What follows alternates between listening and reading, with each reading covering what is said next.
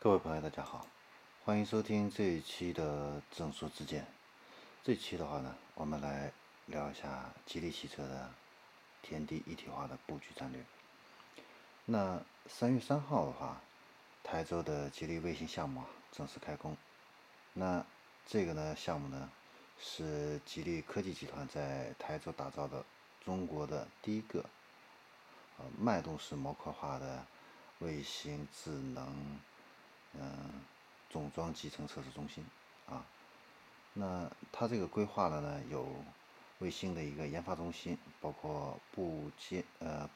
部组件的这样的一个制造中心啊，测控中心以及云计算的大数据平台等等，呃，可以满足不同规格型号的这样的一个卫星的总装和测试。那这个的话呢，标志着吉利天地一体化的布局呢在落一指。那从地面出行。到低空出行，再到车联网系统、车载芯片布局，一直到现在的地轨卫星，啊，那吉利的话呢，应该说在加速它的科技转型的同时，也在不断的通过这个科技，然后推动这个全行业这样的一个变革。那今年的话呢，吉利呢将会完成两颗低轨卫星的一个发射。那全面开展全球的首个低轨导航的卫星系统商用验证。那为什么会来布局卫星这个项目呢？呃，其实呢，呃，瞄准航空领域的这个汽车企业并不是吉利的一家。那二零一五年的时候啊，特斯拉呢就已经启动了星链计划。那按照马斯克的这样的一个计划呢，星链计划呢是要在太空里边。重建互联网。那我们知道，现在全球的各大洲之间的一个互联网的话呢，主要是通过海底的这样的一个光缆来进行一个通信啊。但是呢，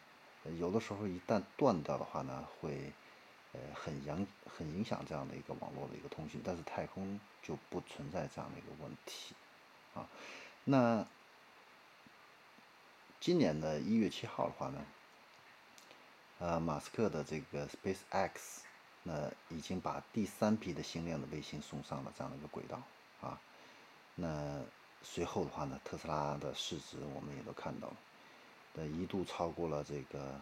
大众和通用啊。那吉利的话呢，那也没有落后，在二零一八年呢就战略投资了航天科技公司啊，时空宇道。那成为中国第一家呢自主研发低轨卫星的这样的一个汽车车企，啊，那布局这个项目的话呢，呃，以后的话呢会给高级别的自动驾驶提供这种系统化的一个定位服务，尤其是在这个无人驾驶的这种场景下，啊，它需要绝对精准的定位和低延迟才能够保障这样的一个驾驶安全，啊，所以的话。这个卫星项目的话呢，对于吉利汽车啊，加速这个自动驾驶研发这个过程中啊，会扮演一个非常重要的这样一个角色。其实除了这个卫星这一块的话呢，吉利的其他的一些啊布局的话呢，动作频频啊。那你像呃吉利呢，现在还和腾讯呢，呃这个。组成了这样的一个联合体，以后的话呢，会跟中国铁路总公司共同经营这样的一个升级动车组的 WiFi，啊，呃，此外的话呢，吉利还计划跟这个中国的航天技术工业集团合作开发这个超级高铁，啊，那这个超级高铁的话呢，是利用磁悬浮的这样的一个技术的话呢，在真空的管道里边运行，啊，呃，时速的话呢，可以超过。每小时一千两百公里，啊，那这个远远高过中国目前的民航客机的飞行时速啊，大概是九百公里左右啊。那此外的话呢，在二零一七年呢，吉利还全资收购了一个泰利飞行这样的一个公司。那这个公司的话呢，它生产的是一个飞行汽车，这个汽车可以乘坐两个人，然后有储物空间，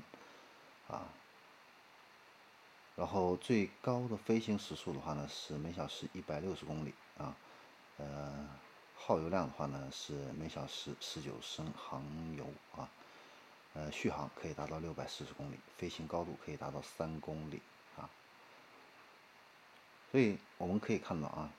吉利现在的一个布局应该说是非常的全面啊，包括这个呃网约车、自动驾驶、飞行汽车、汽车产业园、专业的赛事跑道、无人机啊、重工机械等等啊，这个应该说是做的非常的一个全面啊。呃，未来的话呢，呃，吉利集团会在这个航天系统、云计算、物联网、人工智能。还有量子通讯以及导航定位这方面的话呢，都会广泛的一个设立，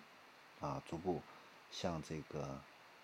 出行的科技集团转型，啊，所以这个未来的一个激励的一个前景啊，嗯，确实还是一片光明啊，呃，现在已经是走在这个行业的前端了。好，我们这一期的正说之见啊，就聊到这里，我们下期再见。